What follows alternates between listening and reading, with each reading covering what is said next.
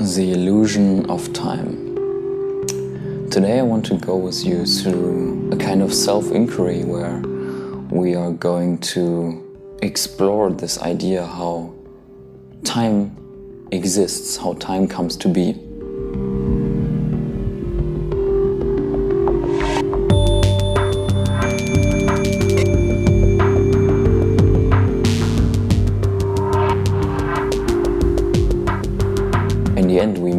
Able to see how it is just something that we ourselves create and how we may arrive at a better understanding that is able to serve us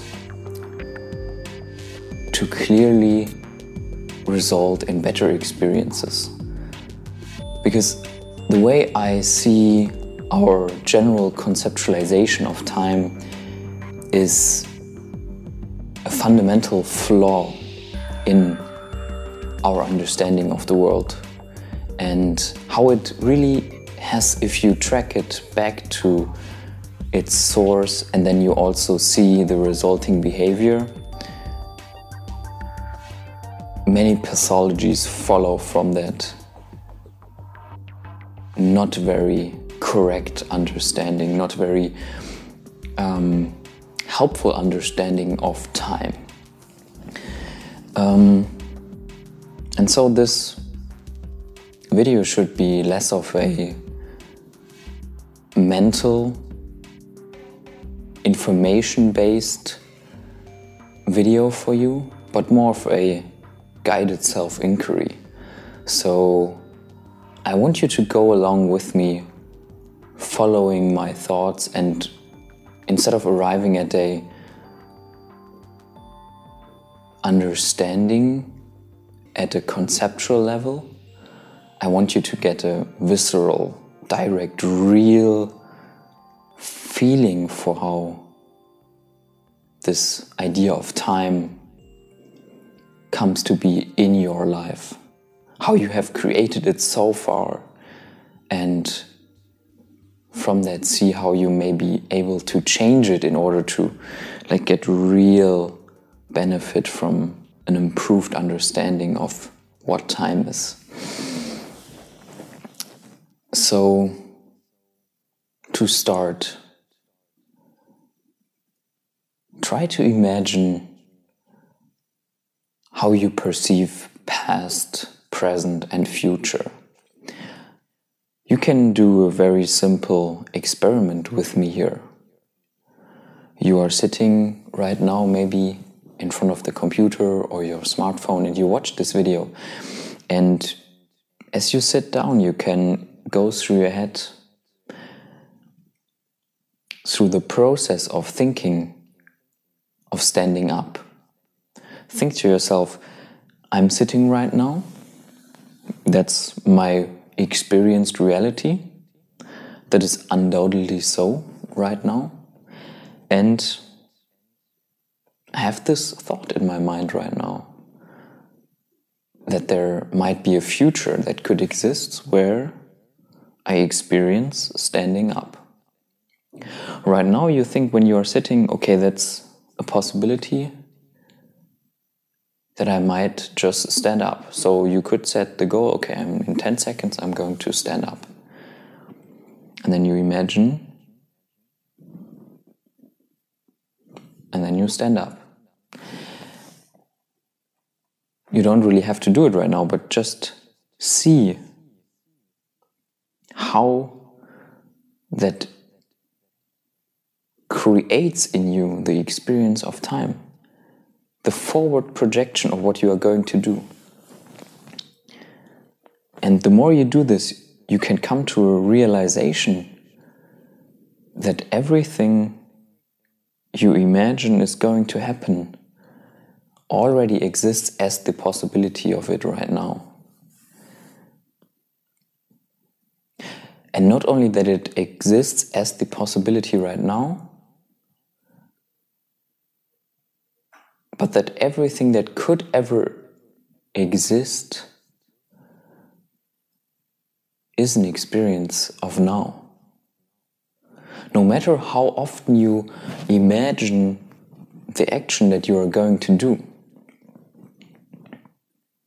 No matter how clear of a picture you have of your future, you may think you have a very clear concept of how certain things are going to unfold in the future. But no matter how accurate that concept even may be, everything will always be an expression and a behavior in this very current moment, in this place. And really, to call it this very moment is also coming from our idea of time, of having separated that which is into past, present, and future. Even the concept of now is misleading.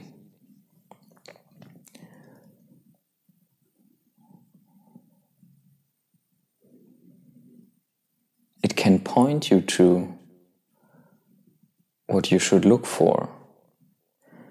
But ultimately, you also have to step out of the idea of now.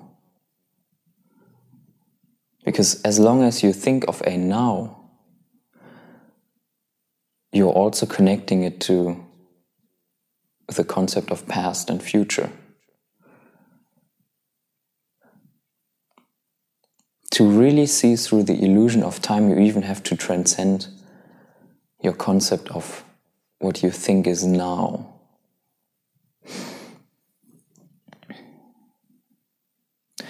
And then you just realize that this moment,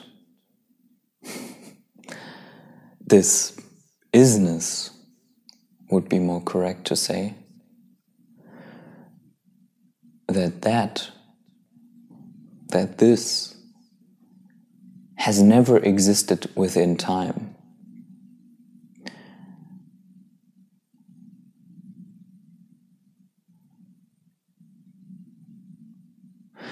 And now that we have gone like to the very deepest realization, to the very most abstract, if you are coming from the egoic understanding, from the personal perspective, I want to connect this to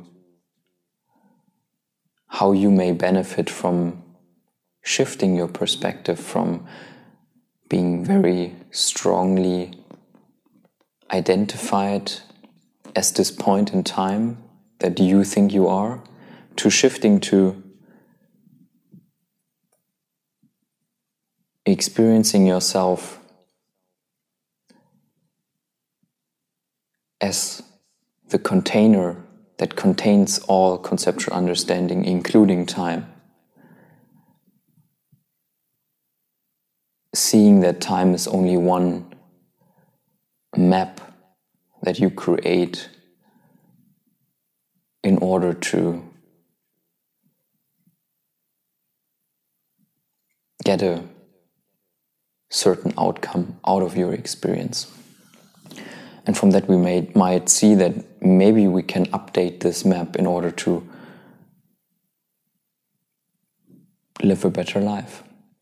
That's really what it comes down to at the end of this whole understanding, this whole inquiry. Because, first, where do we begin when we explore our understanding of time? You think of yourself to be a certain age, you have the memory of what you have gone through, and I want you to realize now that many things you did in the past and many things you do today, you are doing because of your concept of time. How many things are you doing because they are in your mind, part of a process that unfolds in time? we learn this from a very early age. We go to preschool, middle school, high school, then on to college, or throughout all of these years, we learn to become more future oriented.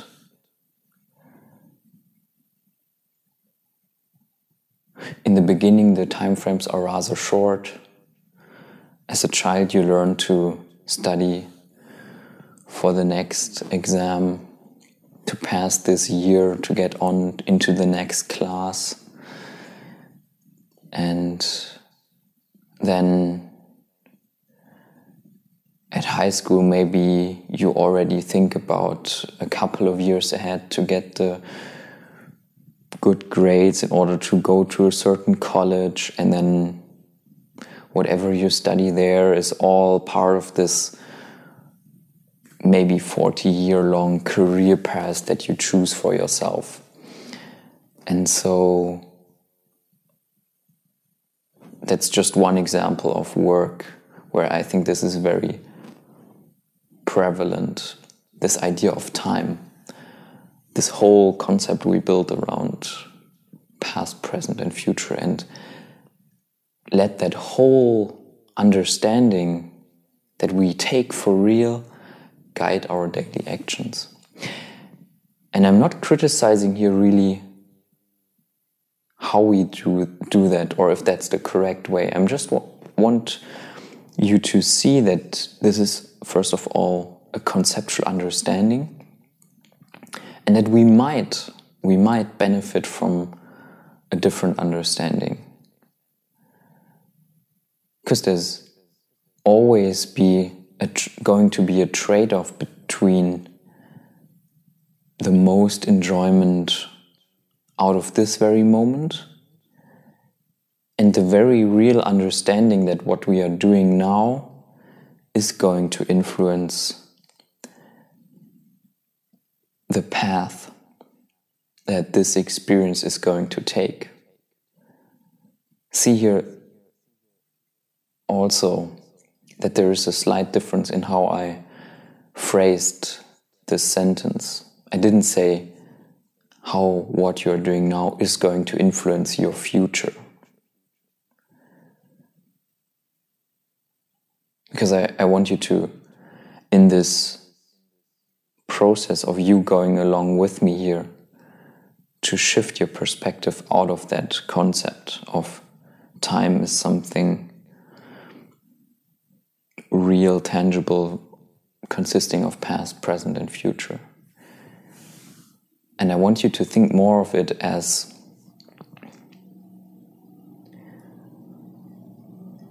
an intelligent map that we create in order to make decisions right now and guide our behavior here in this only place there is because we have observed certain tendencies of this experience to behave if we do certain things now repeatedly and so on. Because there is a benefit of doing certain things right now, of doing just, of behaving that is going to lead to a certain outcome over time.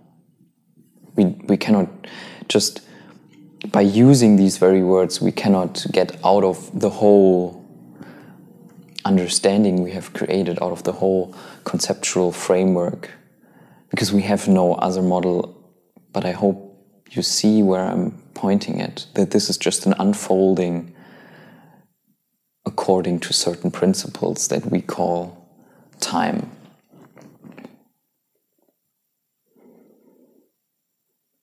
So recognize right now, feel how strongly this understanding of time, this model is really present in you. How you really cannot experience this moment.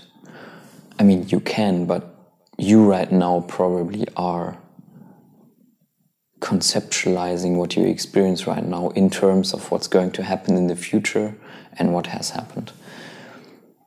see how that's really influencing your experience.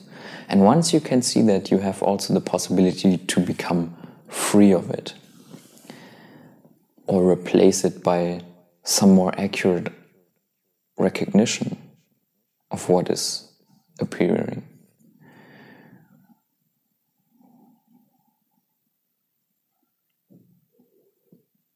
So that goes back to the thought experiment I tried you to imagine in the beginning of you imagining a certain possibility for the future of standing up and how that can show you that every possibility isn't unfolding right here. Will ever be, everything that could ever be, will be unfolding in consciousness right where it is,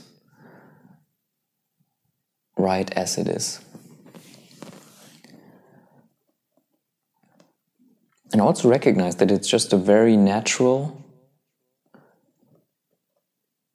understanding, a, a very natural conclusion from how this behaves, that it appears to be unfolding in time, throughout time. It's a very helpful conclusion that we come to. But there are problems that come from the fact that we don't recognize that it's just an inter interpretation, conceptual model, a map that we put onto reality, and it is not real. But usually we take it for very real. And just hearing this maybe isn't going to give you the very shift in perspective that is necessary in order to fully grasp this. But if you practice certain techniques, self inquiry, and you over and over go in your head through these questions of what is really the difference between my conception of time and what is real, then you can find out that this is really just something you create, something that is contained as an understanding and experience in this unfolding, in this isness. Okay, here now to the practical aspects of this possibility that you can shift into a different understanding of time. What is the purpose? What is the tangible benefit, you may ask? Why should I bother inquiring into the nature of time?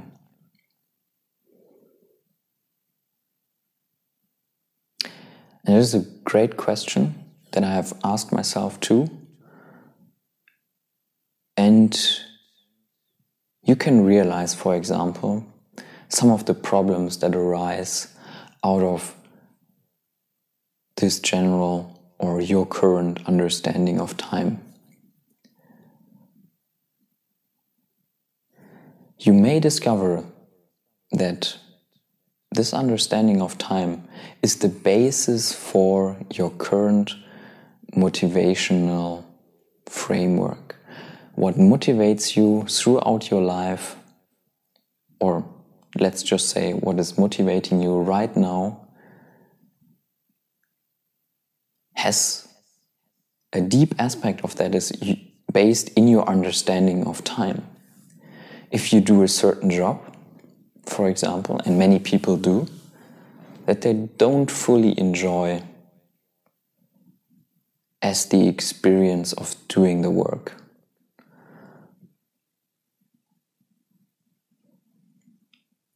And while there is fundamentally nothing wrong with doing that,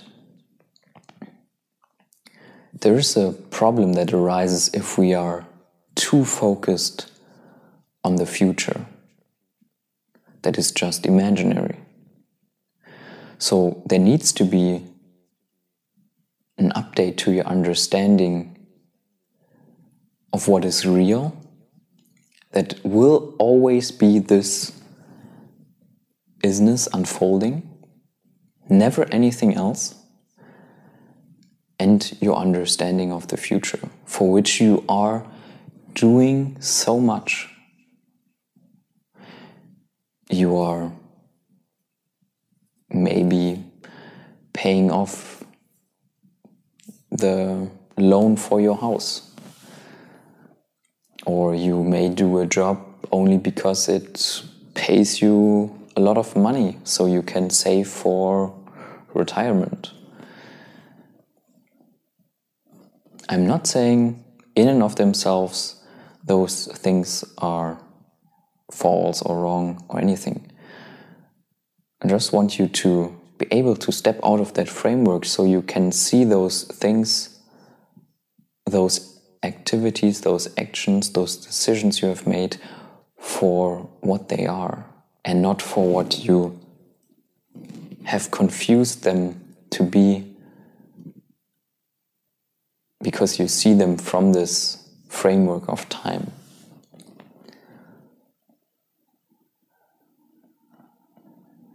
Because if you have confused your concepts to be more real as that which is, then you will pay for it. Not in a monetary sense, but in a very real sense, because at one time in your experience, this false belief will crash into reality. And then maybe you experience a fundamental midlife crisis. Because for 20, 30, 40 years, however long, you have maybe worked in a job just for some dream, some illusory, really concept that never comes true in the sense you have thought. Maybe you want to save a certain amount of money because you dream it to be this perfect state where all your worries are taken away from you, all your safety needs are met because, yeah, money just is this huge safety safety net. And then you realize that all it ever comes down to is how you create anything right now. Your feeling of safety, your feeling of self worth, of purpose, of enjoyment, of happiness, of love. All of these, let's say, this blend of positive emotions that we all want to feel, that is something that is, they, those are all things you have to cultivate. And they not just suddenly come because some external circumstance has reached a certain state. Some thing has happened, and then suddenly you are able to feel the emotion you want to feel. That is putting the cart before the horse, literally. And that comes also from our false understanding of the whole of existence in our materialistic worldview. That is not just some metaphysical, abstract concept. No. How you understand the world, how you frame what you are experiencing right now has such a big impact on how you behave, on how you structure what you do moment to moment throughout all your life. If you would 100% for sure know that consciousness, beingness, existence as it appears for you right now is more fundamental than physical reality or your I have to say, your concept of what physicalism is, the world existing as a separate entity out there, as something separate from you.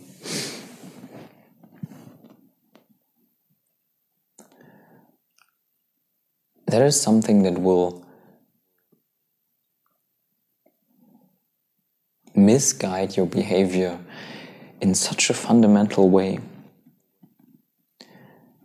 that it is difficult to even comprehend. Instead, when you realize that consciousness, including your sense of time, is fundamental, then your whole approach changes. Because then you can focus on okay, in my conscious experience,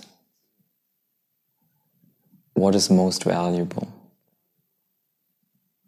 All those concepts aside, all those ideas of a physical reality, a self, a society, a God, or whatever is like very present as a concept in your understanding of the world. All of that aside, consciousness as the basis for reality, as where all of this, or as which all of this is appearing, you can evaluate your experience so much more clearly. And then you will see that interestingly, all of those things that you have been chasing were aimed at the wrong target or aimed at a target that is only secondary to what you actually want. You want money. Maybe you think that, but primarily you want, you could say, at the next step, the experiences that money is needed for, but then that is also only an intermediary. You want the internal, very real, physical, tangible, raw emotional state that arises when you experience, when there is this certain thing unfolding that you hope for through money. But actually, it's this cocktail, you could say, of positive emotions joy, bliss, happiness, love, excitement,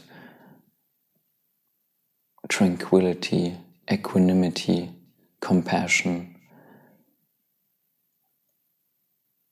It can get, even on that level, ever more subtle and ever more nuanced and also more sustainable. Because there are certain aspects of a positive emotion that are unsustainable and some that are sustainable. But overall, in the whole context, that's what you want if you are honest to yourself. But then many of your concepts probably get in the way of that. If I tell you, for example, that you can have the most blissful experience, the most highest state you can imagine, where many of the things you do in your day to day life don't even compare to, that you could have such an experience just by sitting in a dark room for 10 days in a darkness retreat without any external input, without needing to do anything, just by doing certain techniques.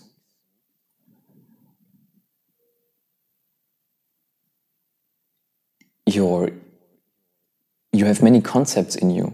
I want to say your ego will rebel, but it's really those conceptual understandings which feel triggered by such and such a statement. For example, you might say, no, the real thing that's important is human connection, my relationships. I don't want to spend 10 days in a darkness retreat in order to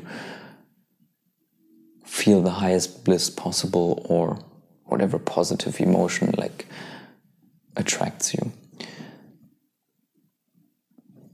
But see that it is, it is just a certain conceptual value system that you have adopted that you now take for more real as that which is a, as that which it is meant to support this value system of let's say caring for my social field if that's something that you really value for my friends and family that is a valuable proposition for you. That's a valuable idea to hold. Not because it is in itself something valuable, but because in your experience it has led to those experiences, that those qualities of experience that you like, that you prefer. But you don't admit that it is just this what you want, this happiness, love, acceptance, self worth, whatever feelings you might describe to those experiences, whatever feelings result from those actions. And so, to conclude this exploration, I hope you can see how your understanding of time is just one of the mechanisms by which you try to achieve the experiences, the feelings, really, the emotions that you prefer, and avoid the ones that you don't want to feel. And in that sense, you can question and there is really just be open for your own benefit to question if your current understanding of time and how it influences how you act, how it influences how you shape your day to day behavior, how you let it influence what you do on a daily basis, if that really is the best framework in order to achieve your goals. Or maybe you have taken this concept so far that you are willing to suffer for 30 years. Maybe not all the time, but maybe in your day job. Like eight hours a day, it's a real grind for you. You dislike it only because this concept has hijacked your behavior because you have somehow taken it for more real than what you actually want to achieve. Because this concept promises you something in the imagined future that you take for so real that you overlook what is actually unfolding. And I just say this not to criticize this as a as how we see the world. That that's just how it has evolved. But I'm sharing this in order for you to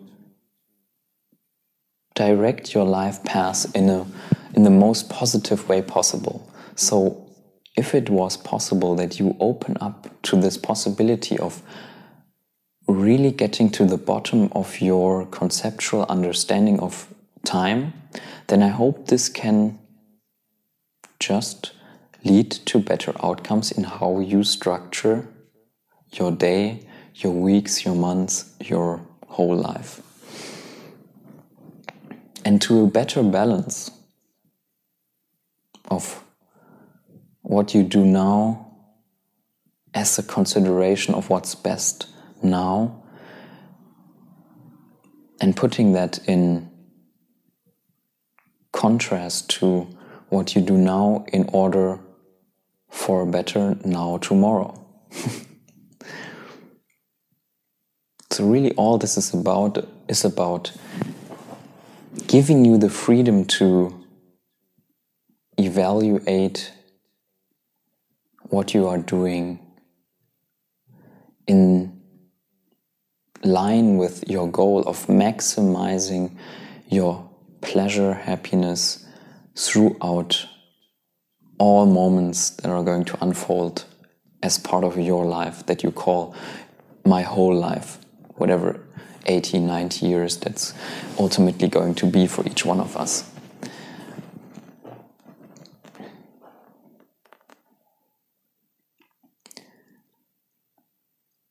So realize that there is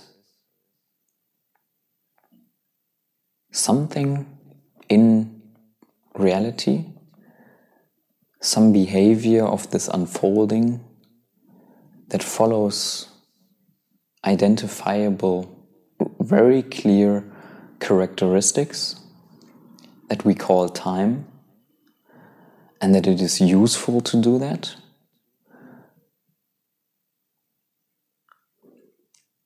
But then see that you are, or just recognize that you can use this understanding to your own benefit if you become conscious of it, so that you are not living in an illusion or serve with your behavior an illusion that might never become the reality that you hope for. Because all there is in the end, and that's really, again, the emphasis of this video is that see that everything, all the maps you have, all the conceptual understanding is part of just this infinite unfolding that we call conscious experience. There is no fundamental difference between what we call our emotions, our experience, and our concepts. They are all arising in consciousness. And we shouldn't take our maps for reality. But we all have those unconscious maps that we follow unconsciously day to day in our behavior. And we don't even recognize that we are just living according to those unconscious understanding of our experience. So become more free, inquire into the nature of time. Let this all that you have heard now sink in. See really how time is something you create right now as a conscious being and how this creation is only meant to serve your benefit. And that the only way that you can deeply mine this ability of us to conceptualize time and to really use it to our greatest benefit is to pull it up into our conscious awareness, into a deep conscious understanding of what it is, so that we can use it to the best of our abilities to the for the best outcomes of that which we really want and then make more informed more intelligent decisions between what we are doing now and what we are doing now for the future. Hope this inquiry wasn't too confusing. Hope it was helpful. Hope you could follow me until now, here to this moment of deep insight. I hope this provoked some something within you, something you can think about maybe over the next few hours, days, weeks, however deeply this touched you. however deeply this revealed something in you about our conceptualization of time. And really, maybe this, if you take it seriously, will yield wonderful results for you as it did for me. This is not something only I discovered, it's something you can discover for yourself, and many other people have discovered as well. And over time, maybe we will even be able as a society to update how we teach our children what time is, how we shape our whole society, our work, our educational system, if we understand that our concept of time is only meant as a tool and not as something that is that real as for what we take it to be. It's not something that exists in the way we think. And ultimately just lead to happier lives, better experiences, and more joyful, less suffering in the end. It's just one piece of the puzzle. There are many other conceptual models that we have to take from our unconscious to our consciousness, see them for what they are, and I'm going to talk about many others like this in the future. And um, yeah, with that, um, thank you for watching or listening, and see you soon. Bye.